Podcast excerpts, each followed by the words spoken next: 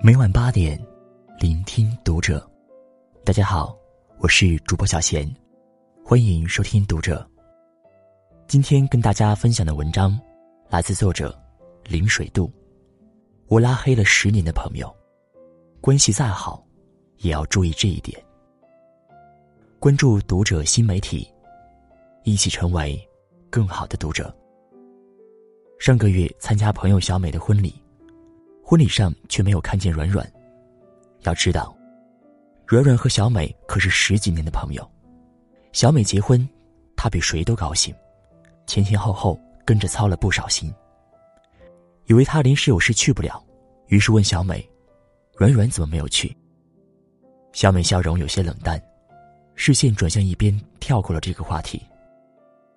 入席后，旁边的朋友悄悄告诉我，小美并没有邀请软软。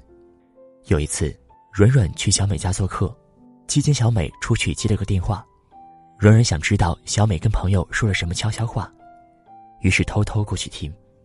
给小美打电话的是她的一个亲戚，他们好像在谈论小美生病的事情。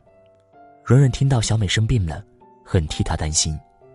他是一个心里藏不住话的人，很快告诉了另一个好友，还担忧地说：“不知道会不会影响小美的婚礼。”结果这件事被小美知道了，她异常愤怒，两个人由此产生了隔阂，最终分道扬镳。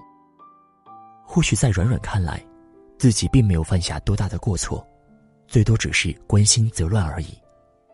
可是站在小美的立场，自己的隐私被人当作谈资，选择不原谅也是可以理解的。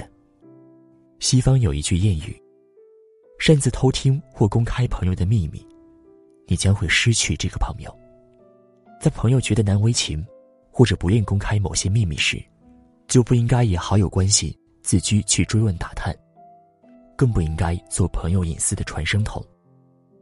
退一步而言，即便你无意知道